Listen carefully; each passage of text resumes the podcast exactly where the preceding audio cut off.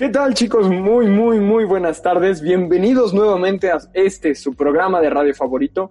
Escuchemos a las manos hablar radio. Y pues la verdad, estaba muy emocionado, estaba muy emocionado este programa. Espero los viernes, realmente de todos, ¿eh? Espero los viernes con muchas ansias y pues nuevamente con mucho gusto, con mucho ánimo. Yo sé que de pronto a veces es difícil en estos tiempos de pandemia, en estos tiempos de cuarentena, este, pues tener ese ánimo habitual que tenemos cada viernes, pero aquí estamos. Esperemos cada viernes por escuchar nuestro programa de radio favorito. Pero pues no soy solo yo, ¿verdad? También quisiera pues que el equipo de Escuchemos a las Manos hablar, que con tanto gusto se presenta todos los días, se presentara. Así es que pues Jorge, háblale un poquito a nuestro, a nuestros radioescuchas. ¿Qué tal? ¿Qué tal, Sebas? Otra vez aquí en otro programa que llevamos hasta ustedes en esta cuarentena que ya se está haciendo cada vez un poco más pesada, pero pues ánimo, vamos a salir pronto de esto y pues estar optimistas de que nuestra vida va a regresar a la normalidad en poco tiempo. Claro, claro, por supuesto, y no, no, puedo estar más de acuerdo con ello, Jorge. Y pues aquí a tu derecha en mi pantalla tenemos a Esteban. Esteban, ¿qué tal? Hola, hola chicos, ¿cómo están todos? Este, eh, espero que se le estén pasando muy bien aquí en esta cuarentena pues que sí, como dice Jorge, no se puede hacer un poquito pesada, pero pues hay que ver el lado bueno. Nunca, nunca habíamos tenido este tiempo como para reflexionar y estar con nosotros mismos, ¿no? Hay que estar, hay que estar positivos y optimistas. Claro, totalmente de acuerdo y pues sí es un buen tiempo para, para encontrarnos nosotros mismos, ¿no? Este, ya posteriormente hablaremos un poquito de ello, pero pues no quisiera dejar al último, pero no menos importante, Andrés. Hola, ¿qué tal a toda la audiencia que nos está escuchando? Saludándolos en otro programa de Las Manos. Este, pues aquí feliz, contento de estar con todos ustedes, platicando de varios temas. Ya saben que este tiempo pues es eh, bastante extraordinario, pero pues hay que sacar el mejor provecho de esta cuarentena, pasando tiempo con nuestra familia y pues también escuchando a, su podcast favorito, escuchemos a las manos hablar. Claro, claro, y pues aquí estamos, así llueve, truene, relampague, así tengamos que retrasar un poquito los programas o adelantarnos, aquí estaremos con ustedes, pues para, con la transmisión de cada viernes y pues directo a la, a la puerta de sus dispositivos, ¿no? A la puerta de sus hogares, en donde esperemos se encuentren tanto ustedes como sus familias muy, muy, muy bien. Y pues precisamente empezando a hablar con ello, pues sí me gustaría, antes de empezar, pues un poco con estas mecánicas que tenemos en el programa, pues sí recordarles, ¿no? Que todo al final del día va a salir bien, ¿no? Todo el mundo en las noticias trata de darnos ánimo, trata de impulsarnos, trata de hacer que pues nos sintamos bien con nosotros mismos a pesar de que nos encontremos encerrados en casa, pero efectivamente lo hemos hablado en muchas clases, Jorge, Esteban y Andrés, pues lo han escuchado una y otra vez, no se trata de ver quién es el más competitivo, el más productivo en competitividad, este, quién puede hacer más en poco tiempo, quién puede encontrar la paz interior, el nirvana en su cuarentena, sino pues realmente de sobrellevar una situación de salud que es delicada en el país este, y sobrellevarla pues sobre, sobre todo con nosotros mismos, ¿no? Porque de pronto es, es difícil no ver a quien tenemos lejos, es difícil no salir a como estábamos acostumbrados, es difícil incluso no podernos ir a un bar, tomarnos una cerveza con nuestros amigos. Aquí, este, pues, los muchachos comprenderán, este, esas pláticas que luego teníamos ahí en este, bueno, mientras estaban aquí en Puebla, ¿no? Ahora que Jorge está en Veracruz y, y pues Andrés y Esteban y yo en nuestras casitas y bueno, Jorge también desde su respectiva casa, nuestro amigo foráneo. Este, pero pues básicamente ello muchachos, ¿no? ¿Ustedes qué opinan? ¿Algo, unas palabras de aliento para darle ánimos a la gente en su casa? Pues igual que como tú dices, pues encontrar la manera de poder este, sobrellevar todo esto, encontrar, este, pues como tú lo comentaste también, hacer cosas productivas, pero no, no tanto por ver en redes sociales quién hace más en este tiempo, sino pues realmente para poder hacer algo que te haga estar tranquilo a ti, a tu familia, que te haga convivir, hacer cosas de las que puedas aprender y pues también aprender muchas cosas, que también pues hay muchas cosas de las que se puede aprender cada día en internet, aprender a tocar algún instrumento, aprender una coreografía, ver alguna cosa que te distraiga, pues todo eso, todo eso ayuda. Entonces, pues sí, sí, pero sí tenemos que estar encerrados, pero pues es, es para nuestro bien después y pues vamos a regresar todos más fuertes y con más, con más ganas.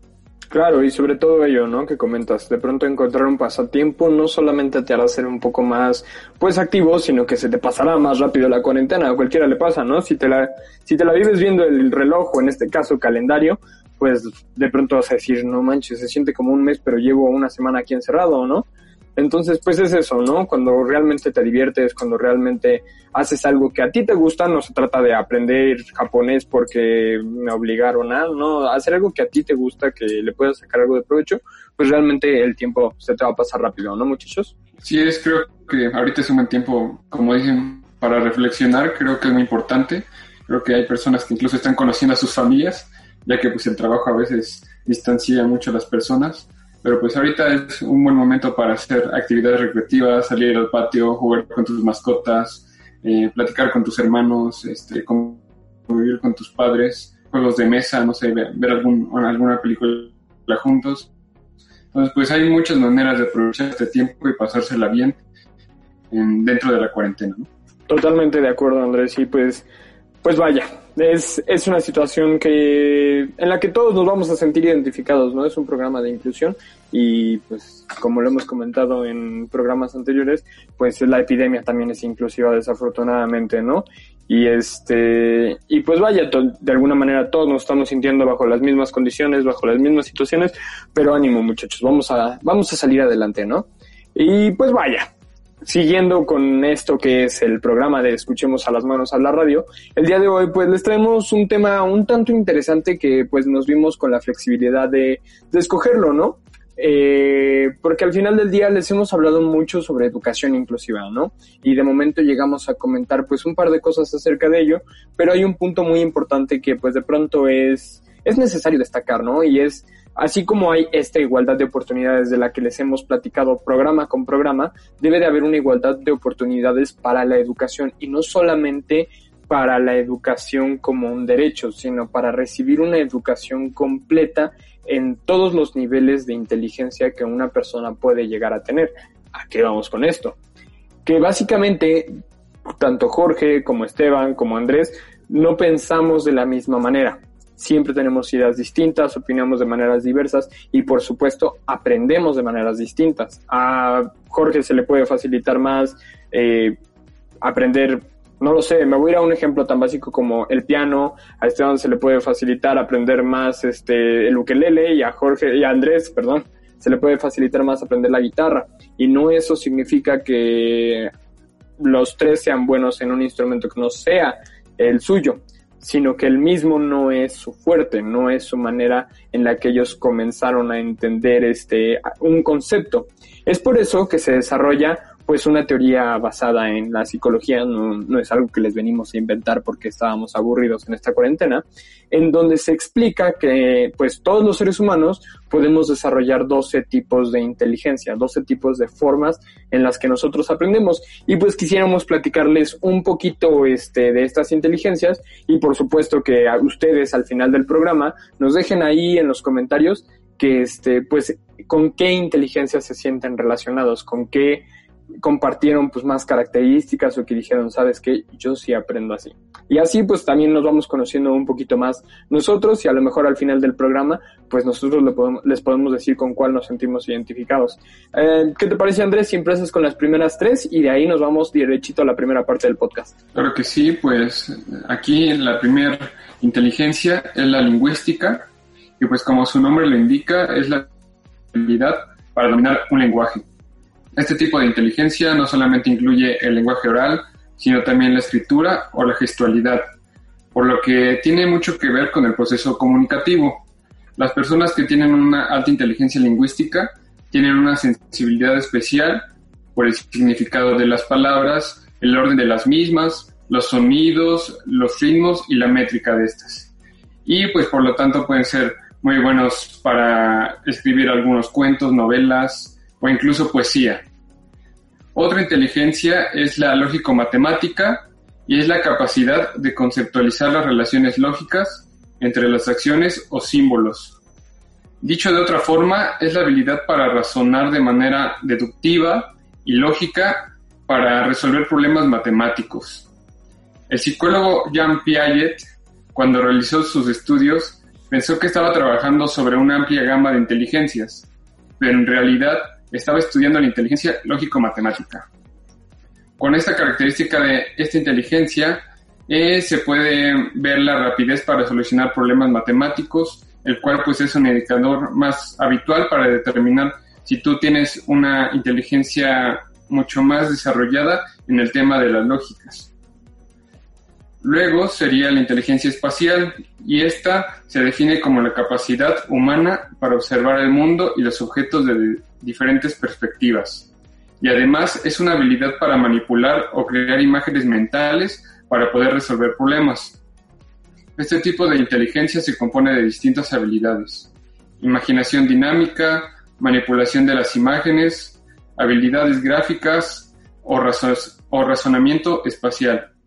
La gente con alta inteligencia espacial es muy buena haciendo puzzles, dibujando, resolviendo rompecabezas, memoramas.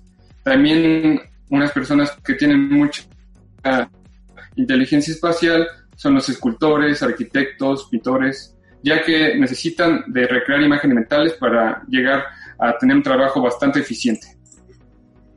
Oye, está muy muy interesante y pues más o menos para terminar de darles una idea, pues tres ejemplitos. Una persona con inteligencia lingüística podría ser el presidente Abraham Lincoln. Fue el decimosexto presidente de los Estados Unidos de América y pues tenía, como ustedes recordarán, pues una facilidad muy buena para la palabra. Para la lógica matemática, pues vaya, nada más y nada menos que Isaac Newton, que fue un científico, físico, filósofo, inventor, alquimista y matemático inglés, autor de los principios de la matemática. Y eh, en la tercera inteligencia, la inteligencia espacial, pues podemos encontrarnos a Pablo Picasso, ¿no? Que como comentaba Andrés, pues es una inteligencia que fácilmente se puede identificar con los aspectos visuales, los aspectos artísticos que van más enfocados hacia el, hacia el lienzo y la pintura, ¿no? Y pues vaya, me equivoqué un poquito antes de mandarle la palabra a Andrés, no era la primera parte del podcast, era la primera parte de la cápsula, así es que ¿qué les parece si ahora mismo vamos para allá? Hola, excelente día a todos. Desde su casa les envío mis saludos. Soy Rosadriana Tenopala Rosales y como ya sabrán, el tema de hoy es acerca de la organización Mentes Abiertas. En estas dos cápsulas hablaremos de tips para sobrevivir a los cursos en línea, pues la mayoría de nosotros estamos estudiando por este medio o trabajando. Antes de empezar, ¿no te has sentido fatigado algunas veces por estar tanto tiempo en la computadora? ¿O ¿No te sientes cómoda con ella? Pues a continuación te daré unos consejos para que tengas una perspectiva diferente de estas clases, de acuerdo con la revista Conecta del TEC de Monterrey. 1. Elige el lugar ideal. Asigna en tu casa un área bien iluminada, tranquila y con espacio suficiente, con el fin de que puedas concentrarte en tus clases. Trata de evitar lugares en los que tus papás o hermanos suelen estar, porque aunque ellos estén haciendo home office, te podría distraer con algunas prácticas. 2. Mantén tu rutina. Despierta a la misma hora, desayuna y arréglate como si fueras a clases presenciales. Eso ayudará a que tu mente se prepare para concentrarse. Recuerda que es horario de clases. No te quedes en pijama. En la mayoría de los videoenlaces seguramente te pedirán tener encendido el video para mejorar la interacción. 3. Cómodo pero sin distracciones. Ten en cuenta que vas a estar en clase desde tu casa, pero no hay que dejar que eso se convierta en un potencial factor de distracción. Entre más lejos estés de la cama, mejor. Tu mayor reto será ignorar las distracciones durante cada sesión. Hay que reafirmar las normas de un salón de clase y poner atención en todo momento. 4. Equípate con lo necesario. Prepara tu equipo de cómputo y revisa que funcione correctamente tu cámara web. También incluye unos audífonos, de preferencia manos libres, con un buen micrófono para que escuches y te puedan escuchar. Es normal que al estar en casa, entre tu mamá o tus hermanos, te hablen cuando estés en clase. Estas situaciones cómicas a veces pueden interrumpir tu atención a la clase. Por eso es bueno tener audífonos puestos. Además, ten a la mano una libreta y una pluma para hacer apuntes como siempre, y trata de que el lugar donde vas a tomar clases cuente con una conexión de luz para tu computadora. 5. Que no se te caiga la señal. Trata de que el lugar donde estudies tenga una señal estable de Wi-Fi. Puedes mejorar la calidad de tu conexión al estar cerca del router o con un cable de Red LAN. Una buena señal ayudará a que tu profesor no se quede congelado. Recuerda que las clases en videoconferencia suelen consumir buena parte del ancho de banda de tu red.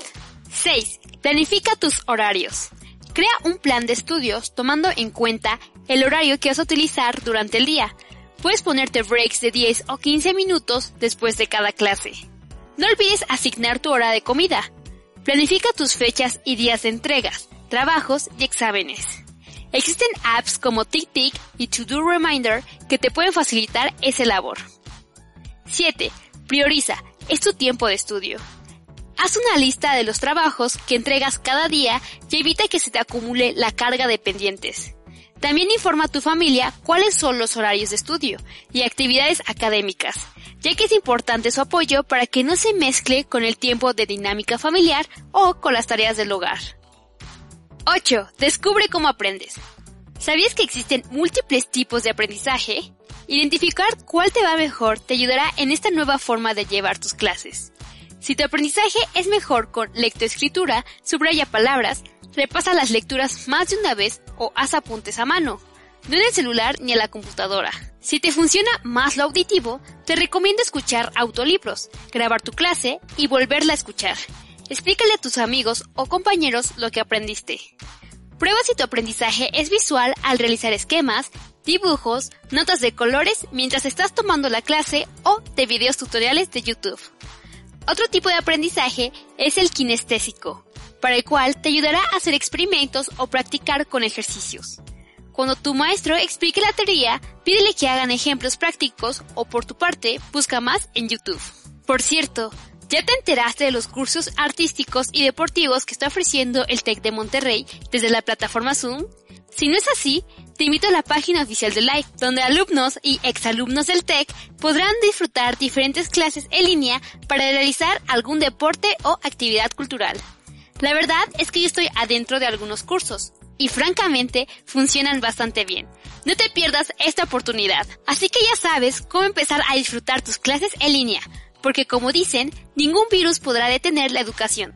Pero estos no son los únicos tips que existen. Más adelante te terminaré de contar más recomendaciones. Volvemos con ustedes chicos. Muchas gracias Rosa, muchas gracias Frida. Estuvo muy muy interesante esa primera parte de la cápsula y pues nada más que decirle a nuestros radioescuchas que no se vayan porque la segunda parte está igual de prometedora. También fue un tema un tanto flexible que ellos que ellas escogieron y pues la verdad está muy interesante sobre todo para estos tiempos de cuarentena, ver cómo podemos pues sobrellevar un poco la situación, ¿no? Y pues nosotros por nuestra parte seguimos aquí con los tipos de inteligencia. Este ahí Esteban es el siguiente en la fila para pues platicarles un poquito sobre los tres siguientes. Pues muchas gracias, Sebas. Este, bueno, continuamos con esto de las inteligencias. Y la que sigue es una inteligencia que, pues bueno, mínimo nosotros, nosotros cuatro, tenemos un poco más desarrollada, que es la inteligencia musical. Este, esta se reconoce porque las personas suelen reconocer y componer tonos y ritmos musicales con un gran talento. Estas personas aventajadas en el aspecto musical tienen una inteligencia musical muy alta lo que les permite tocar instrumentos y leer o componer piezas musicales con mucha facilidad. La que sigue es la inteligencia corporal y kinestésica. Este, bueno, esta inteligencia se puede corroborar mucho en los bailarines, pues según la teoría de las inteligencias, múltiples poseen la que se conoce como inteligencia corporal o kinestésica, que es la habilidad de utilizar el propio cuerpo, es decir, la coordinación de los movimientos corporales este tipo de inteligencias hace visible una gran conexión entre la mente y el movimiento, y además de los bailarines suelen poseerla actores o deportistas. Este, bueno, siguiendo con esto, también existe la inteligencia intrapersonal. Esta se caracteriza porque hay individuos que poseen una notable habilidad de entenderse a sí mismos, sus pensamientos y emociones y regular su propio comportamiento, porque son capaces de acceder a sus sentimientos y emociones y reflexionar sobre ellos. Aunque la inteligencia personal comprende el autoconocimiento y la autoapreciación, también incluye, también incluye el entendimiento de la condición humana. Los psicólogos, filósofos o los escritores generalmente tienen una alta capacidad en este tipo de inteligencia. Además, este tipo de individuos suelen gozar de un mayor bienestar emocional y psicológico. Por supuesto, muy interesante y sobre todo tres tipos de inteligencia, pues bastante destacables, ¿no? Y vaya, pues para que les quede pues muy en claro, pues la inteligencia musical es un poco más fácil, ¿no? Podemos nosotros destacar a nuestro artista favorito y, y fácilmente obtener pues una persona con inteligencia emocional, pero pues un ejemplo muy claro es Ludwig van Beethoven, ¿no? Que fue un compositor, director de orquesta y pianista alemán. Su legado musical pues se extendió cronológicamente pues hasta nuestros tiempos, ¿no? Hay muchas teorías que incluso pues se basan en su, bueno, tienen como base su música. Para la inteligencia intrapersonal que mencionó Esteban, pues Platón es un claro ejemplo del mismo, ¿no? Mencionaste que la personalidad de un filósofo encajaba muy bien y es precisamente la de Platón, que fue un filósofo griego, alumnado de Sócrates y maestro de Aristóteles, de familia nobilísima y de la más alta aristocracia. Y finalmente, pues para la última inteligencia que, mencionó, eh, que mencionó Esteban, pues la cinética o corporal eh, eh, puede identificarse muy bien contra la de Michael Jordan, ¿no? Como su nombre completo, Michael Jeffrey Jordan, que pues seguramente ustedes lo conocen es este exjugador de baloncesto estadounidense, retirado por primera vez en el 93, después en el 99 y finalmente en el 2003. Y pues ese es un claro ejemplo de que la inteligencia nunca nos abandona, ¿no? Un jugador que se quiso retirar durante tantos años y siempre volvía, porque al final del día, pues es lo que te apasiona, ¿no? Es lo que a ti te llama y es la manera en la que te sientes identificado. Y pues bueno, vaya. Jorge, ¿tú quisieras darle a los siguientes tres tipos de inteligencia? Claro que sí, Sebas. Y bueno, pues los siguientes, eh, eh, la séptima inteligencia, pues es la inteligencia interpersonal, ¿no? Eh, muchos de nosotros hemos visto cómo hay personas que pueden desinhibirse con, al entablar eh, relaciones comunicativas con otras mucho más fáciles que, que, que, los demás, ¿no? Pues estos individuos emplean su inteligencia interpersonal cuando interactúan con los demás de manera eficiente. Son capaces de entender, empatizar y comunicarse apropiadamente. También la inteligencia interpersonal es la habilidad de discernir las emociones y las intenciones de los demás y permite interpretar las palabras y gestos o los objetivos y metas de otras personas, ¿no? Un claro ejemplo de esto pues son los políticos, profesores o actores eh, que pues son aventajados en este tipo de inteligencia, ¿no? Luego tenemos también la inteligencia eh, emocional, ¿no? Y bueno, este es uno de los este, recientes y más grandes paradigmas de la inteligencia, pues es esta porque a pesar de que el concepto de inteligencia emocional fue empleado por primera vez por los psicólogos americanos Peter Salovey y John Mayer en, el año 1990, fue Goleman quien gracias a su bestseller Inteligencia Emocional hizo famoso pues este constructo, ¿no? La inteligencia emocional comprende tanto la inteligencia intrapersonal como la inteligencia interpersonal y está compuesta por cinco elementos. Autoconciencia emocional, autocontrol emocional, automotivación, empatía y habilidades sociales. Son muchas las investigaciones que afirman que la inteligencia emocional aporta muchos beneficios. Minimiza los efectos del estrés y lo previene, mejora el bienestar emocional, mejora las relaciones interpersonales y mejora pues el rendimiento laboral. Luego, pues la otra inteligencia es la naturalista, ¿no? Inteligencia naturalista pues se refiere a la sensibilidad que muestran algunas personas hacia el mundo natural. Pues es la habilidad de distinguir, ordenar, clasificar, comprender y utilizar elementos del medio ambiente, objetos, animales o plantas. En el pasado, pues este tipo de inteligencia era sumamente importante para la supervivencia. Los biólogos, campesinos, botánicos o cazadores, pues dominan este tipo de inteligencia. Claro, y sobre todo, pues también, no por ello menos importantes, eh, son inteligencias que se comportan pues de manera muy diferente a las que mencionó Esteban e incluso entre ellas mismas, ¿no? Para la inteligencia interpersonal, pues un ejemplo muy claro es la Madre Teresa de Calcuta, que a pesar de no ser un político, como nos platicaba Jorge, pues ella fue una religiosa católica albanesa, célebre por su labor humanitaria en la India y su capacidad pues increíble para desarrollar estas habilidades de comunicación. Respecto a la inteligencia emocional, pues nos encontramos con Mahatma Gandhi, ¿no? Que vaya, no, no se puede hablar más de ello. Una persona totalmente apegada a su, a su aspecto emocional y la manera en la que ésta se desenvolvía contra este, contra las personas haciendo uso de sus emociones. Y por supuesto, la inteligencia naturalista, un ejemplo muy claro, es de Jean-Baptiste Pierre Antoine de Monet, mejor conocido como Monet, eh, caballero de Lamarck, este, que fue un naturalista francés, uno de los grandes nombres de la época de la sistematización de la historia natural, cercano con su influencia a Linneo, el conde Buffon y Cuvier. Y pues vaya, eso es la verdad una de las bueno, uno de los pocos ejemplos que podemos, bueno, muchos ejemplos que tenemos en la vida diaria, en personas que pues podemos conocer nosotros por sus pinturas, por su trabajo, por su desarrollo con la humanidad. Y pues no solamente ello, porque el día de hoy reconocemos un trabajo más, el trabajo de nuestra entrevistada del día de hoy, a la que pasaremos justo después de estos cortes comerciales.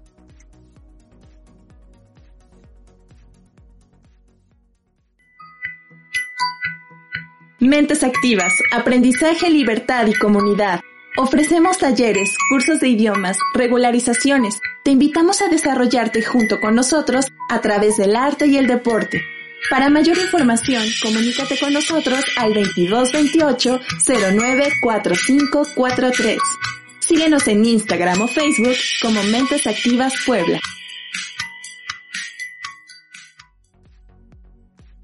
Chicos, ¿qué tal? Muy, muy, muy buenas tardes y muchas gracias por quedarse después de estos cortos comerciales, porque adivinen que hemos llegado a su sección favorita, esa sección en, donde pues ya no nos escuchan tanto a nosotros y pues vienen voces nuevas al programa, ¿no? De pronto la, la temporada pasada pues eran voces muy familiares, de pronto se repetían, pero esta temporada son auténticamente nuevas y pues la verdad, el día de hoy la entrevista viene muy, muy, muy, muy buena. La verdad, tengo muy buenas expectativas de esta entrevista porque tenemos a una entrevistada excepcional. Una entrevistada que pues estudió la licenciatura en la, en la, en la Benemérita Universidad Autónoma de Puebla, la licenciatura en psicología, eh, cuenta con título y cédula profesional, tiene una experiencia eh, laboral de auxiliar en la, en la educación, es editora de contenido en una página web y al día de hoy es directora del proyecto educativo y multidisciplinario Mentes Activas. Fanny, ¿cómo te encuentras el día de hoy? Hola chicos, ¿qué tal? Buenas tardes. ¿Qué tal, Fanny? Muchas, muchas gracias. Sí, vaya, y pues con este tema de la, de la cuarentena, ¿no? Fanny, ¿qué tal? ¿Cómo te ha tocado? Estás, ya se siente el encierro un poquito, ¿no? Ya, ya, ya se siente, ya se extraña, pues, a los niños, se extraña ir a la panadería. No, sobre todo el pan, ¿no? No, y, se entiende, la verdad se entiende porque pues sí, sobre todo pues como no, como lo comentábamos en tu currículum, siendo auxiliar en la educación, pues sí, le agarras cariño a los niños, ¿no? Le agarras ese cariño que, que pues cuando los dejas de ver, aunque sea en vacaciones, pues sí te, te lo llegas a extrañar. Sí, sí, sí Oye, es verdad. Sí, pues sí, Fanny. Oye, pero pues bueno, para, digamos, calentar motores, empezar con esta entrevista, pues yo creo que la pregunta es algo viada, ¿no? Este, nos gustaría que nos platicaras un poquito sobre Mentes Activas. ¿De qué va un poquito este proyecto? ¿A qué, a qué se dedica? ¿Cuál es su objetivo? Bueno, ah, bueno, antes de, comenzar, nada más este, les aclaro que yo, o sea, trabajé en el círculo infantil, pero ya, ya no estoy. ah, de acuerdo, de acuerdo. Sí, sí. Y este este, igual era editora en, una página, pero ya, eso ya, ya fue. Ah, no, pues sí, pero bueno, ¿qué tal la experiencia que da, no? Sí, no, claro, es, toda experiencia pues es también lo que te lleva a tomar ciertas decisiones y creo que de ahí viene un poco el origen de Mentes Activas, porque yo empecé a dar clases de inglés de forma particular. Tenía, tenía mi grupo de alumnos y pues eh, las clases eran a muy bajo costo. O sea, yo les cobraba la hora clase 30 pesos. Y de repente, pues mi nicho, yo sabía perfectamente a qué nicho quería llegar. Y de repente los papás eran así como de, me espera tantito, fin de la quincena. eh, y pues, ¿qué les dices? No, o sea, obviamente yo les decía, no, sin ningún problema empiezo con estas clases de inglés y de repente los mismos chicos me decían, oye, oiga, Miss, este, ¿no me puede dar clases de matemáticas o de historia? Es que voy súper mal y tal, ¿no? Se les decía, bueno, chicos, la verdad, matemáticas no, porque sí, también soy bien tronca, pero de las demás materias, va, o sea, les ayudo. Entonces yo decía, que, o sea, me, me surgió esta inquietud de qué, qué está pasando en las escuelas, ¿no? ¿Qué está pasando? Porque los alumnos no están comprendiendo eran alumnos, algunos eran de escuela privada y otros de escuela pública, pero tampoco había mucha diferencia, ¿eh? O sea, yo creo que esta cuestión de la educación o de la mejora de la educación mm, no es, tampoco se tiene una mayor correlación entre quién puede em, económicamente hablando, pagarse una mejor educación, porque quien esté enfrente de un grupo no sabe transmitir el conocimiento, si no motiva a los chicos, pues de nada sirve que gastes miles de pesos, ¿no? O que no gastes tanto hablando de... Por supuesto. De la educación, ¿no? Entonces, nada, ¿no? Empiezo a, a tener más alumnos, eh, de repente no me, no me podían entender cuestiones de inglés porque a lo mejor en español no me entendían qué era el pretérito continuo, o no, perdón, el presente continuo o el pasado. Y yo decía, pues son cosas básicas, ¿no? Que tú das por hecho o que esperas que ellos ya comprendan y de repente se quedaban así como de, em, no entendemos. y me tenía que regresar a cosas de español. Pero bueno, así empieza como esta, esta inquietud, ¿no? De qué, qué está pasando por qué los chicos no, no entienden o qué es lo que yo estoy ofreciendo que hace un poco diferente el proceso de, del aprendizaje, ¿no? Y yo la verdad soy muy, muy, muy fan de, de, hacer juegos con los chicos, de presentarles el material de forma distinta para captar su atención, porque creo que sí es importante tener este, esta base teórica, ¿no? Obviamente pero sin la práctica pues nos limitamos como profes, como guía, en, cómo presento la información, en, las dinámicas, en el juego, que digo, el juego no es solamente, por ejemplo, yo que trabajé mucho tiempo con, niños pequeñitos, no, no se limita ahí. el ser humano juega y el factor sorpresa, bueno, es genial en la universidad o la edad que tengas. O sea, eso eso de que el juego es para niños, pues es una bien mentira. Y, y entonces yo tengo como esta, esta inquietud y digo, a mí me gustaría generar un espacio donde se pudieran dar más regularizaciones, no solamente de inglés, sino que hubiera más idiomas, que hubiera esta parte de las matemáticas, del español, este, aprender también diversos talleres, porque yo digo, el aprendizaje no es solamente lo que nos enseñan en las escuelas, el aprendizaje tiene que ser significativo para, para la vida, sea desde aprender a coser, a poner un botón, a hacer, a cocinar, a esta parte artística, ¿no? A través de la música, todos nos, desarrollamos en diferentes áreas, ¿no? ¿no? hay solamente un camino, ¿no? Aquí retomando un poquito como lo de las inteligencias múltiples, yo creo que todos somos individuos con muchas capacidades diferentes y hay que, hay que buscar la forma de que las personas se desarrollen en lo que son buenos y obviamente potenciar las áreas donde a lo mejor hay algo, hay obstáculos para que salga adelante, porque bueno, es importante, ¿no? O sea, al final las escuelas pues te evalúan, los maestros te ponen una calificación y bueno, es parte también importante, ¿no? Esta parte de, de impulsar a los chicos, ¿no? Pero entonces empieza a ser así esta, esta cuestión y así surgen mentes activas. Un día estaba yo platicando con mi papá, le digo, oye, ¿crees que haya la posibilidad de que aquí podamos poner pues como un mini salón de clases? y me dice mi papá, a ver, ¿cómo? Entonces le comento todo esto, le digo, sí, o sea, yo quiero hacer esto, que este también haya haya deportes. Mi papá, bueno, ahorita eh, en, Mentes Activas es quien da fútbol infantil mixto, porque le encantan los deportes y ha tenido experiencia eh, entrenando a pequeños, ¿no? A menores de edad. Eh, y me dice, pues va. Entonces, literalmente, Mentes Activas es el patio de mi casa acondicionado como un salón de clases. Hay un, hay pizarrón, hay este material visual, tenemos una una biblioteca comunitaria donde los vecinos eh, o los, los alumnos pueden llegar, tomar libros, hay cómics, hay manga. Yo soy muy fan del, del anime y del manga. Entonces, este, digo, bueno, tiene un, un, espacio, o sea, cuando tú hablas de inclusión es para todos, ¿no? O sea, tiene que haber de todo porque pues entonces no estamos generando espacios inclusivos, ¿no? Entonces, este, así empezamos a condicionar el espacio, digo, sigue en proceso de para que sea un poco más, pues más cómodo para los chicos, ¿no?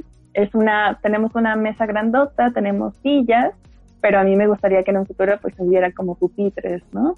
Aunque la verdad a mí me gusta mucho que funcione así con mesa porque también creo que hay que tener cercanía con el otro, cercanía con el con pares y es importante de repente, ay, no traje mi lápiz, oye, ¿me prestas un lápiz? O, oye, ¿me puedes pasar este material? Que de repente en las escuelas pues estás como en tu banca y como que no hay tanto contacto, ¿no? Con el otro. Y, pues así, así funciona Mentes Activas hasta ahora. Es mi, literal, te digo, es mi patio, mi patio de, de la casa. Y han llegado los, los chicos poco a poco. y todas las clases, las regularizaciones, son a muy bajo costo. Por lo mismo de que queremos que, que lo económico no sea un obstáculo tanto para los padres como para los alumnos que ya a lo mejor son este, mayores de edad y que, bueno, bien ya se pueden pagar a lo mejor sus clases, ¿no? sus talleres. Y esa, esa es la intención. No es un espacio como de, ah, sí, nosotros ganar, ¿no? Ganar dinero, porque pues no, o sea, no, no va por ahí. Hay una parte que los profes o la gente que me ayuda, si se lleva pues su paga, ¿no? Porque también es importante, digo, mínimo que salga para el camión, que ya el pasaje pues tampoco es como muy barato, digamos. Pero más que nada pues esta parte humana, eh, empática, de querer transmitir el conocimiento, pero también en, aquí no se improvisa, ¿no? No es como, pues a ver qué sale, ¿no? Yo voy a dar español y a ver cómo le hago. No, o sea, que de verdad seamos profesionistas o gente que también ya está a punto de salir de la carrera, pero que quiera, que quiera este, acercarse a esta parte de la docencia y, y que tenga también las bases, ¿no? Que tenga también esa base de poder hacerle llegar al otro el conocimiento, ¿no? Eso es, eso es lo más importante, porque yo les digo, o sea, de nada sirve que un curso, un taller sea gratuito si quien está enfrente pues, no puede enseñarlo, ¿no? No, no lo transmite con pasión, con diversión, con diversión y, y tal. Y tampoco, este, de nada sirve que un curso sea súper caro por lo mismo, o sea, yo creo que la persona que está enfrente de ti, que sea tu guía, mm, tiene que ser alguien que, que te motive, ¿no? Que, que, te ponga atención, más que nada. Creo que eso es una parte también importante, saber, saber mirar al otro. Claro, y vaya, nos dejas sin palabras porque pues realmente abarcas absolutamente pues todos los aspectos de pues de la de, de la fundación o de la organización. Y este y pues la verdad la manera en la que lo ves no desde el aspecto de pues sí, no es un salón de clases, digámoslo así, y pues tantas imágenes que hemos visto sobre lo viejo que ya es el modelo educativo y demás, y tú has tratado ya de incluso romper esas barreras. Y pues cómo le das ese espacio en donde pues los niños pueden sentirse, o bueno, incluso hasta los propios docentes se pueden sentir pues identificados, ¿no? En un espacio más ameno, un poco más este pues sí, digamos, lo suave para, no solamente para, para la vista, para el oído, sino para, para la propia, eh, para el propio bienestar, la propia atmósfera que se siente ahí, la verdad, pues sí, sí me dejaste así como con la boca abierta con todo lo que, todo lo que abarca, ¿no? Y desde dónde lo empezaste, desde preguntarle a tu papá, este, oye, ¿y tendremos espacio para? y la verdad es, es, es, es ese tipo de, de ideas que de pronto despiertan pues un movimiento muy, muy, muy grande, ¿no? Y pues vaya, Fanny, pues como comentábamos un poco fuera de línea, este, pues es un programa que va un poco orientado a la educación y la pregunta pues va un poco por allá, ¿no? De momento te has encontrado con algún pequeñito o alguna persona que, este, que sufra de alguna discapacidad, que tenga alguna condición adversa? Eh, mira, ahorita hay un, tenemos un alumno que tiene autismo, ¿no? Entonces, eh, los papás, o sea, llegaron, fue lo primero que me dijeron, y que si, si se podía, ¿no? Si su hijo era bienvenido, y yo, claro, o sea, claro, o sea, aquí quien quiera aprender, o sea, el espacio es para niños hasta adultos mayores. Aquí es bienvenida toda la persona que quiera aprender y desarrollarse en algo. Llegan los papás, me comentan esta situación, dije, adelante. Eh, entonces yo cuando vi el espacio dije, tengo que buscar estrategias, obviamente, para que este niño, para que los papás se sientan cómodos, para que también los propios compañeros sean compañeros. no, no solamente pues, ah, sí, fulanito de tal y, ya, ¿no? Sino que de verdad haya este compañerismo, este apoyo mutuo. Y dije, pues, a investigar, ¿no?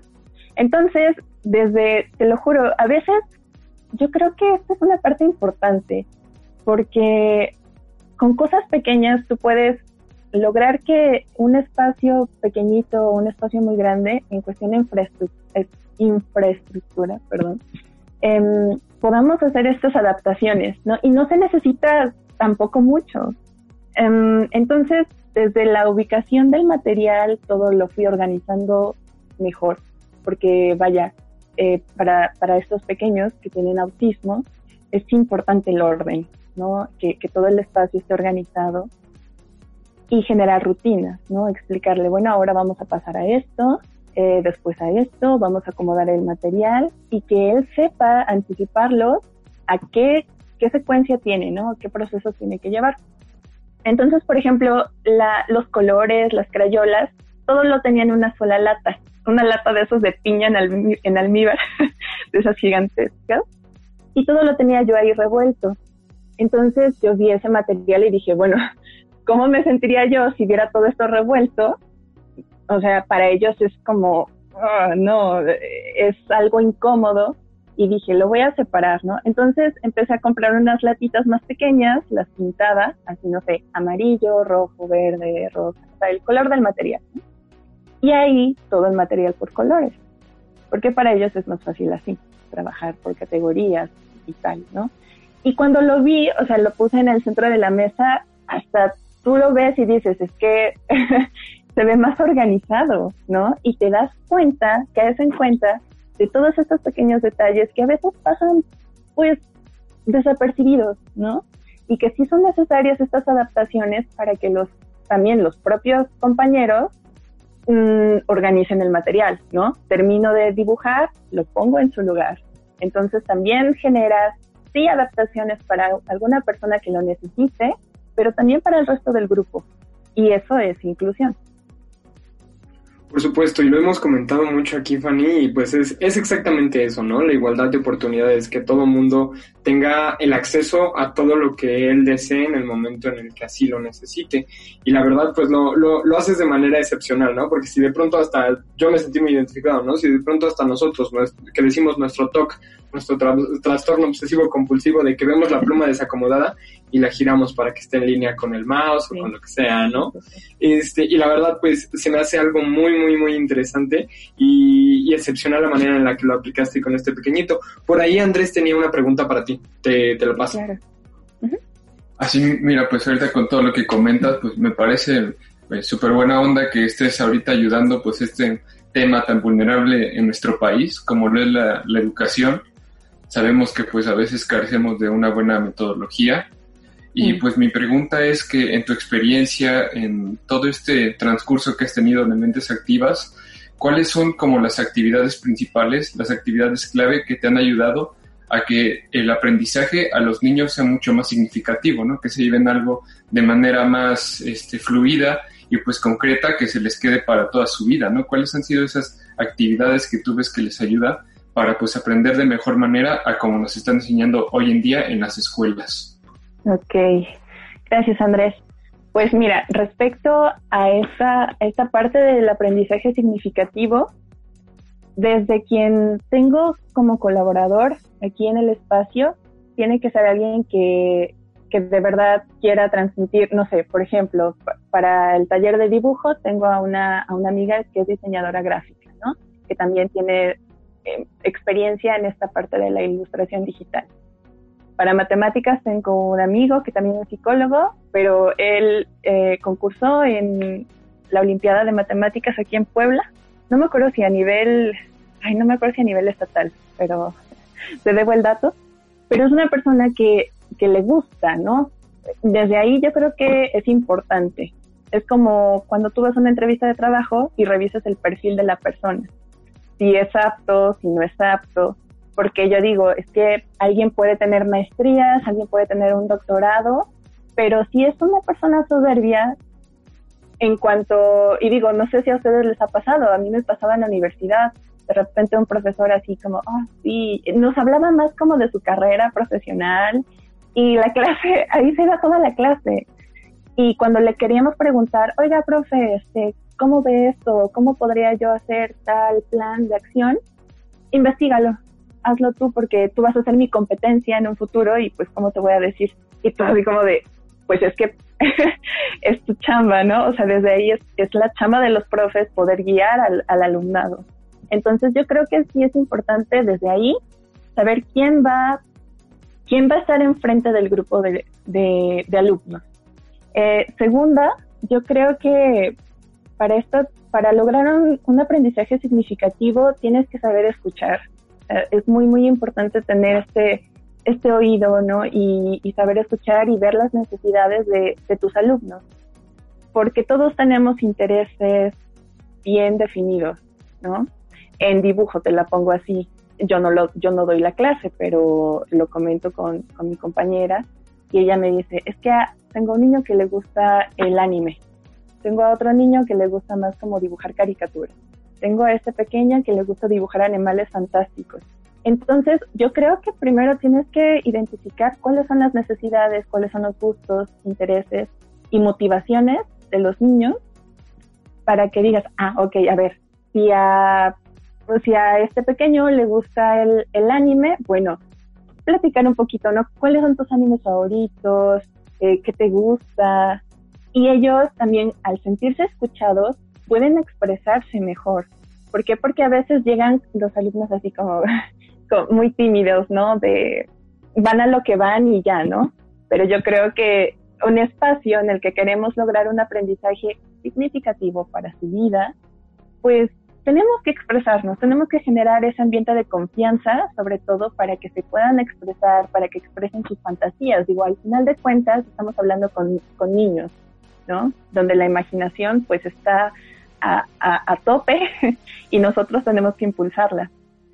Y ya dentro de, del hacer, ya en las clases, pues también yo fíjate que creo que no es necesario tener grandes cosas para poder hacer un, un espacio pues que sea que sea ameno para ellos, ¿no?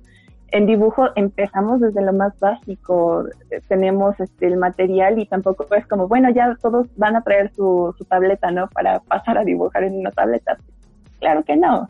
Y sabemos también el nicho de personas con, con quienes estamos trabajando, pero en un futuro sí nos gustaría que si este niño descubrió que de verdad le gusta el dibujo y quiere a lo mejor dedicarse en un futuro por simple, por simple hobby o ya a lo mejor un poquito más profesional, bueno, ver la manera en cómo podemos apoyarle, ¿no? A lo mejor ya meter un poco más, eh, pues, no sé, instrumentos o más tecnología para que también se desarrolle, porque digo, al final la tecnología sigue avanzando y esto va a seguir avanzando y también tenemos que impulsarlos, ¿no? Tenemos que darles ese, ese empujón para que sepan cómo, cómo buscar herramientas en Internet, cómo usar las TICs, etcétera. Pero yo creo que dentro, dentro de esto rescato mucho esta parte de saber escuchar las necesidades del otro, de quien tengas a, a un lado, porque muchas veces nosotros hacemos como nuestra planeación de clase, pero a veces no sale. O sea, eh, surgen inquietudes, surgen dudas de los chicos y ni modo. No, no vas a hacer afuera, no, no, no, es que yo ya hice mi planeación y tiene que salir tal cual. No, porque entonces volvemos un poquito al proceso ortodoxo, ¿no? o, como el método tradicional de las escuelas que es mi planeación, mi temario, termino mi, unidad, evalúo y sale. No, yo creo que sí es bueno tener una base, una planeación de qué meta o qué quiero lograr, pero si surgen, pues digamos, esta, esta divergencia, pues ¿por qué no? no Creo que las clases pueden ser más, eh, no sé, puede ser una clase más nutrida si de repente surgen preguntas o dudas de los chicos y tú vas como alimentando esa curiosidad y lo sabes escuchar y también sabes guiarlo. Eso yo creo que es esencial para lograr el, aprendizaje significativo. Creo que estoy muy, muy de acuerdo con lo que dijiste, este, principalmente pues eso de identificar primero las habilidades de cada alumno, ya que pues alguno puede ser muy malo en matemáticas, pero dibuja increíble, ¿no? Entonces es como que identificar cada, cada una de las habilidades de, de, los pequeños, pues para potenciarlos y que en un futuro pues se dediquen a lo que más les gusta, ¿no? Exacto. Y, y ya después pues también ser eh, un profesor pues mucho más dinámico y seguir pues como tú dices con las dudas que surjan, pues así llegar a una clase mucho más dinámica con mucho más aprendizaje y pues ayudando a los chicos a que a resolver sus inquietudes y que se sigan pues nutriendo de aprendizaje cada día, ¿no? Claro, Sí, sí, sí, Andrés.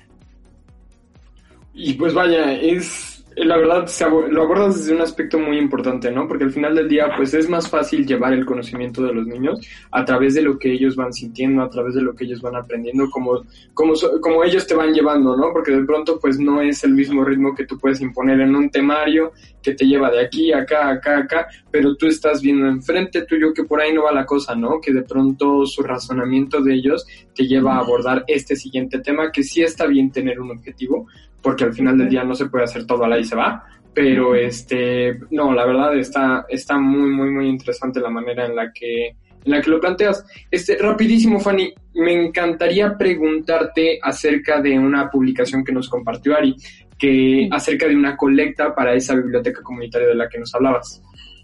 Ah, ok, sí, chicos. Eh, nos podrías, más para nuestros radioescuchas y para nosotros, ¿no? Donde pudiéramos nosotros encontrarte.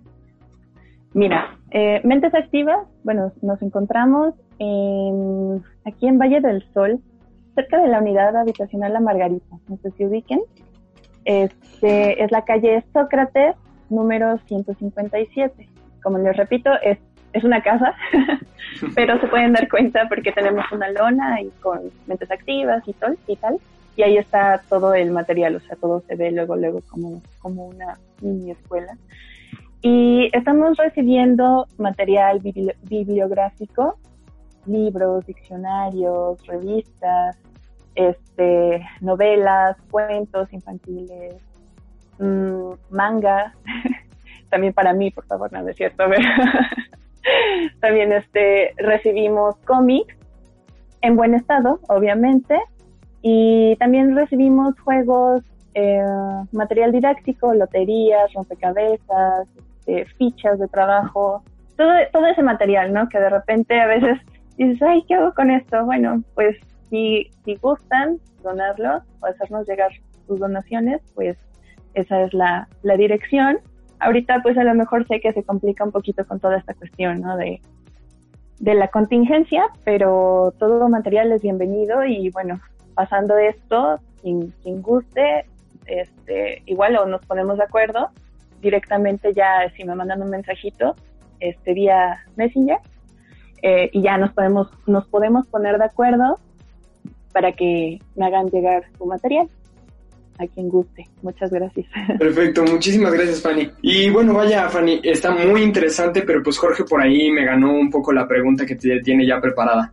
Sí, pues eh, algo que se me hace muy interesante y que de hecho siempre eh, me he preguntado y nos preguntamos también mucho en, nuestros programas es cuando hemos hablado sobre eh, cómo fue nuestra educación en la primaria, en la secundaria y todo esto, ¿no? Este, nosotros, pues, eh, los cuatro somos músicos, ¿no? Y siempre platicamos acerca de que a lo mejor cuando íbamos en, en la primaria, en la secundaria y todo esto, pues, eh, siempre como que los maestros ven más importantes otro tipo de materias, como las matemáticas, como el español, y a veces dejan un poco afuera todas estas materias eh, artísticas. Entonces, pues me gustaría preguntarte si tú crees que es importante más bien eh, con los niños eh, ayudarles a potencializar sus habilidades en los que son buenos o, o, más bien tratar también como de ayudarlos a lo mejor en las materias en las que tienen algún tipo de déficit.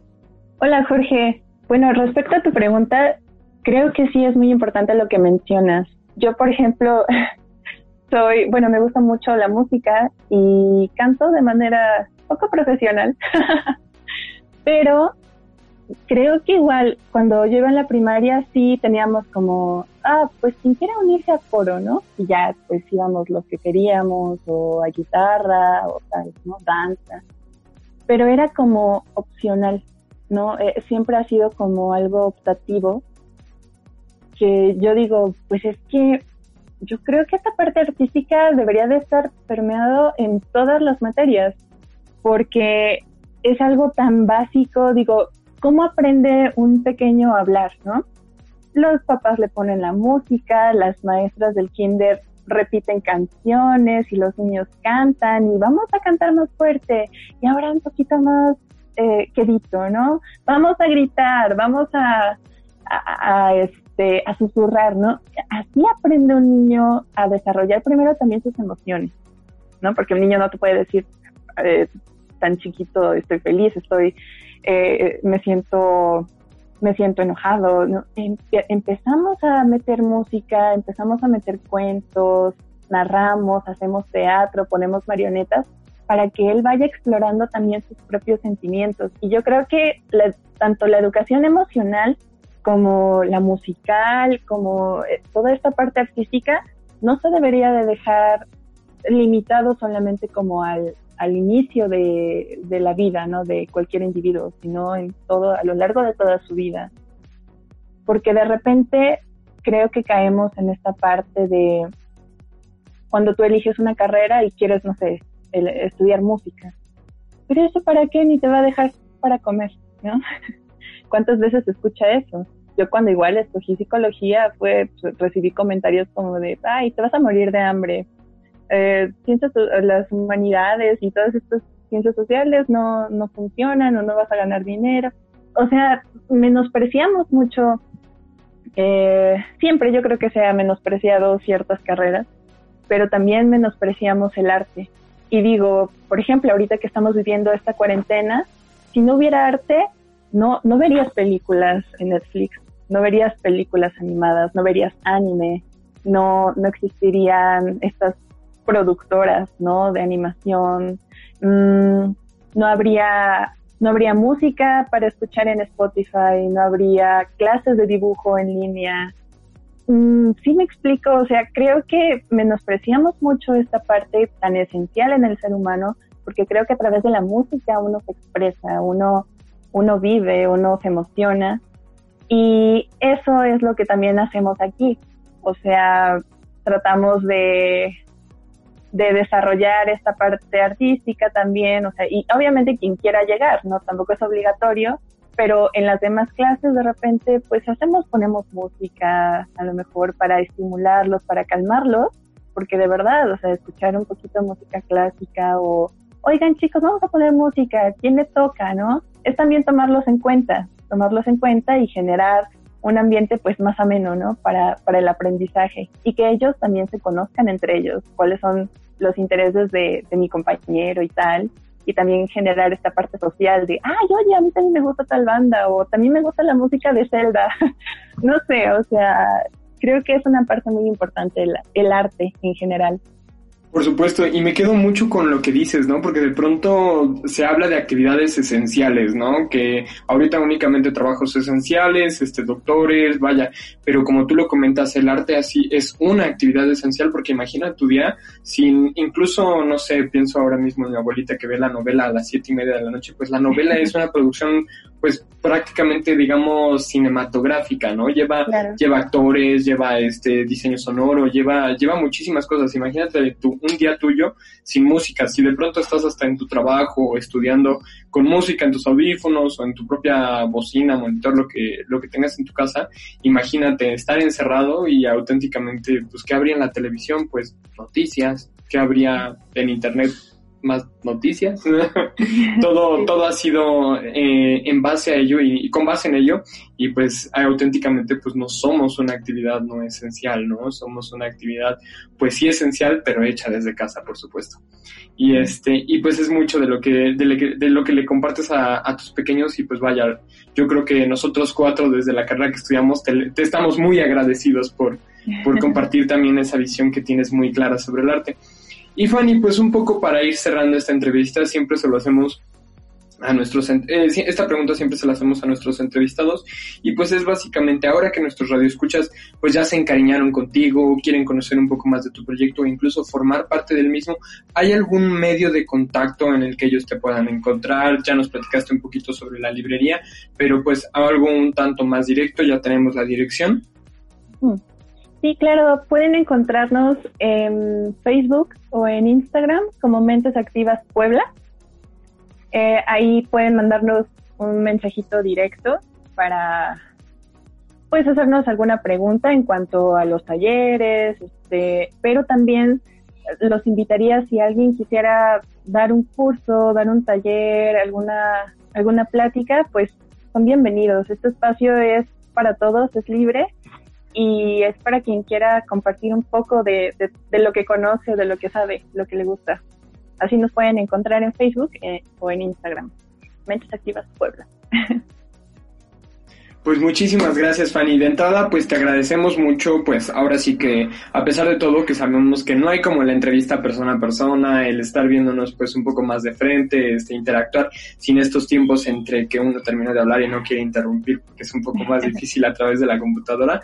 Pero pues te lo agradecemos mucho, ¿no? De pronto, pues estas entrevistas requieren un esfuerzo pues un poquito más grande, de que hay que estar con el celular, la aplicación, el aspecto técnico, y siempre lo hemos dicho, y pues vaya, nos gusta siempre también tener la analogía en Escuchemos a las manos a la radio, de que el, mar de la inclusión, la playa de la inclusión, pues se forma con todos, ¿no? Y tú eres un granito de arena muy, muy importante que está ayudando este, en, en muchísimo a, formar esto que, que llamamos la inclusión, ¿no? Que defendemos como inclusión.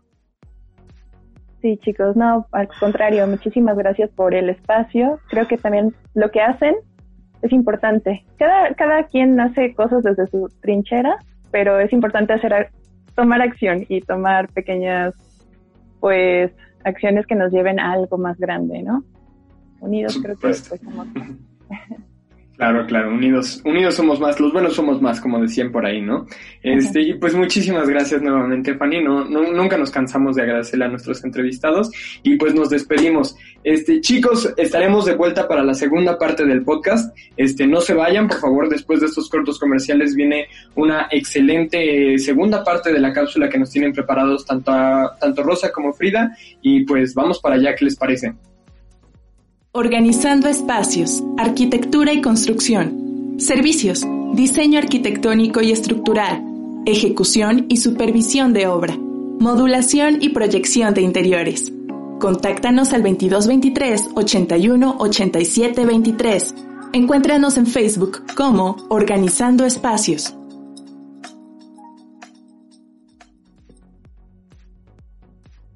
Chicos, estamos de vuelta después de esta súper entrevista, la verdad, nos la pasamos muy bien, eh, todos pudimos aprender algo y pues ahora ven por qué es la temática de este, de este podcast, ¿no? Un poquito relacionado sobre cómo todos aprendemos y cómo excelentemente Fanny ha encontrado ese punto en donde ella ha distinguido absolutamente entre todos y cada uno de sus pequeños estas 12 inteligencias y ha podido aplicarlas a las mismas. Pero pues no los queremos dejar, pues ahora sí que incompletos, ¿no? Realmente sí queremos terminar estos 12 tipos de inteligencia y al final pues les preguntaremos en cuál se sintieron identificados ustedes. La siguiente es la inteligencia existencial. Mientras algunos individuos viven el día sin dedicarle mucho tiempo al motivo de las cosas, las personas con alta inteligencia existencial tienden a meditar sobre su existencia. Este tipo de pensamientos pueden incluir el sentido de la vida y la muerte.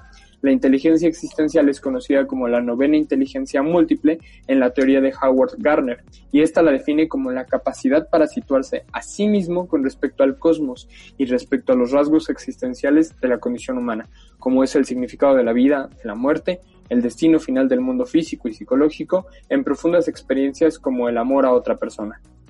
Para la inteligencia creativa, hay personas que están hechas para trabajar en un puesto de trabajo que requiere un trabajo mecánico y monótono y que se adaptan sin problemas a entornos laborales de este tipo. Sin embargo, hay personas que parece que su mente vuela, que siempre está un paso por delante de los demás y que están constantemente innovando. Estas personas poseen una alta inteligencia creativa. Pero, ¿qué las caracteriza? La fluidez, es decir, la capacidad para producir muchas ideas, la flexibilidad para ver y abordar las situaciones de formas diferentes y la originalidad, para fabricar respuestas poco habituales o novedosas. Y finalmente, pero no menos importante, tenemos la inteligencia colaborativa, o como lo llamaba Esteban fuera de línea, el trabajo en equipo, ¿no? Recientemente ha aparecido un nuevo concepto de inteligencia en el entorno organizacional, en la inteligencia colabora es la inteligencia colaborativa. Se podría definir como la capacidad de elegir la mejor opción para alcanzar una determinada meta trabajando en conjunto, y está basada en la idea del trabajo en equipo tan necesario para las empresas de hoy en día. Y pues vaya, creo que es algo muy muy cierto porque pues a medida que el mundo avanza, a medida de que nuevas cuestiones se van dando, las personas se adaptan a ellas o se sienten más identificadas en las mismas, ¿no? Eh, con esto del mundo laboral, el mundo globalizado, pues se ha tenido que desarrollar una, una nueva estrategia de mecánicas de trabajo en equipo. Ahora más que nunca necesitamos precisamente eso, ¿no? Como naciones ante una epidemia, trabajar en equipo para poder lograr un fin común, que es vencer pues este virus que, que al final del día está muy, muy, muy pronto por pasar.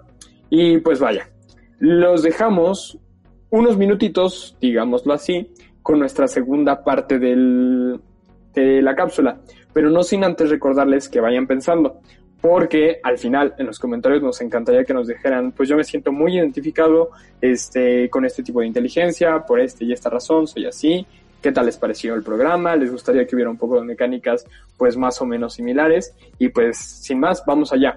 Rosa Frida tienen el micrófono abierto.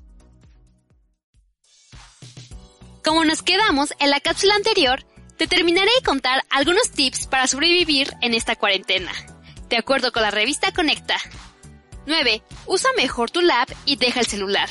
En dispositivos móviles como tabletas o celulares es más difícil que lleves a cabo actividades que te dé tu profesor, dado a que tienes que salir de la aplicación para poder hacerlos. Sin embargo, en una computadora simplemente puedes abrir tu navegador, tus documentos y otras aplicaciones, sin necesidad de salir de tu clase virtual.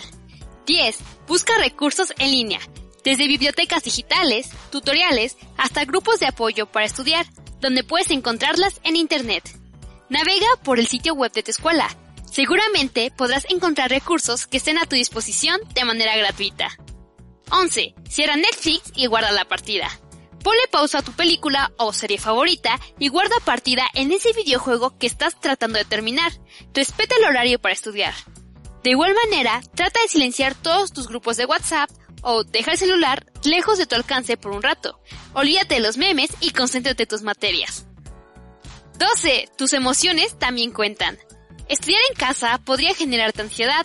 No te estreses y realiza alguna técnica de relajación como la respiración profunda, que te puede ayudar a permanecer en calma. Puedes aprovechar el tiempo libre en casa para pasar ratos de calidad con tu familia. Ten esa plática que estaba pendiente con tus papás o hermanos sobre cualquier tema. Saca los juegos de mesa, aprovecha que ahora puedes comer o cenar con ellos. 13. Come sano y síguete moviendo. Ahora que estás en tu casa, aliméntate de manera sana en horarios definidos. Ten a la mano también snacks saludables y mantente hidratado. Durante clases pasarás la mayor parte del tiempo sentado frente a tu laptop o computadora, así que levántate y haz estiramientos entre clase y clase para relajar tus músculos. También haz ejercicios en casa para compensar todo lo que no estás caminando en tu trayecto a la escuela. 14. Socializa, aún en la distancia. Busca a tus amigos a través de servicios como Zoom, Hangouts o incluso por videollamadas de WhatsApp para mantener pláticas cotidianas.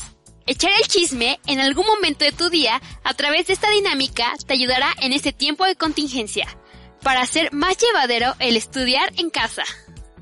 Yo creo que si seguimos estos pasos, las clases en línea pasarán a ser otra experiencia diferente antes de cerrar, me gustaría comentarles que la Biblioteca Comunitaria de Mentes Activas les recibe donaciones de material bibliográfico en buen estado. Libros, novelas, diccionarios, cuentos, revistas, cómics, manga, etc. También reciben juegos y material didáctico en buen estado.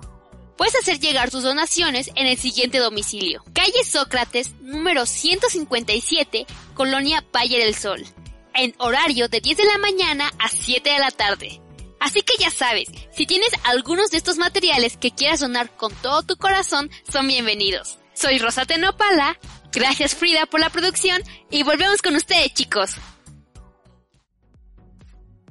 Chicos, estamos de vuelta una vez más en este su programa de radio favorito y ha llegado pues el momento más triste del mismo. El momento en donde pues desafortunadamente nos tenemos que despedir porque pues se nos acabó el tiempo, ¿no? Pero pues la verdad la he pasado muy bien porque he aprendido muchísimo, no solamente del tipo de inteligencia que pudiera tener yo, sino de mis propios compañeros. Y este y la manera en la que yo puedo trabajar en equipo apoyándome no solamente en, en, este, en las cosas que tenemos en común, sino en cómo cada, cómo cada uno de nosotros aprendemos y cómo conociendo estas habilidades, pues cada uno se le puede asignar una tarea distinta y al final del día obtener objetivos, tener trabajos mucho más completos, mucho más enriquecidos y que pues no dejan de, de formar parte de este mundo de la inclusión, ¿no? Porque al final del día el que nosotros podamos entender a toda la humanidad como una unidad, como una unidad de oportunidades, una unidad diversa, que al final del día contribuye de la misma manera hacia un mismo objetivo, será el día en que realmente podamos hablar de una sociedad 100% inclusiva. Y por supuesto agradecemos muchísimo a Fanny el enorme esfuerzo que a pesar del COVID, a pesar de eh, la tecnología, a pesar de todas esas barreras que de pronto pueden presentarse para realizar cualquier actividad, este, pues hay, a pesar de todo ello, haya podido estar presente, ¿no? Eh, ustedes chicos, pues qué tal, qué les pareció todo el programa, les gustó la mecánica, con qué se sintieron identificados. Bueno, pues muy interesante todo lo que tocamos en este, en este programa, porque bueno, también es un tipo de inclusión, ¿no? La diversidad que tiene que ver con, saber la inteligencia que tiene cada persona, porque pues no somos iguales tampoco en ese sentido. Hemos comentado en otros programas que muchos no somos iguales en el sentido de este, físicamente o en otro tipo de cosas, pero bueno, también los tipos de inteligencia también entran dentro de la diversidad del mundo. Y pues bueno, también aportar que tanto en la escuela como los padres, como todas las personas, pues debemos saber que existen estas inteligencias y saber este, potencializar y hacer que cada niño que tenga una inteligencia diferente, pues pueda volverse mejor en ella en vez de estarle obligando a lo mejor que aprenda de otro tipo de cosas que a lo mejor no son su fuerte, ¿no? Cada quien tiene sus habilidades y pues es muy importante saber esto como sociedad, que, que, que es muy bonito, que sea muy diverso también en los sentidos de la habilidad y de la inteligencia. Claro que sí, es una manera increíble de, pues de alguna manera, eh, interactuar con las personas, lograr comprenderlas pues más a fondo y este y terminar con estas barreras que de alguna manera pueden eh, entorpecer o no facilitar del todo la comunicación y el trabajo en equipo. Este, Esteban, Andrés, ¿alguno de ustedes nos quiere compartir pues con qué inteligencia se vio involucrado? Este, más o menos este, si se logran identificar con algún famoso personaje. No, pues creo que, bueno, de los que pudimos abarcar, yo creo que la lógico-matemática o la musical, creo que son dos inteligencias que puedo estar relacionada y, bueno, o sea, que pues sí puedo identificar fácilmente. Y pues sí, ¿no? Yo creo que eso ha sido como que una parte importante de, de, de mi formación, al menos, o sea, que he podido desarrollar bien y que pues sí, ¿no? Se puede hacer bastantes cosas con si se sabe explotar bien las inteligencias que tienes.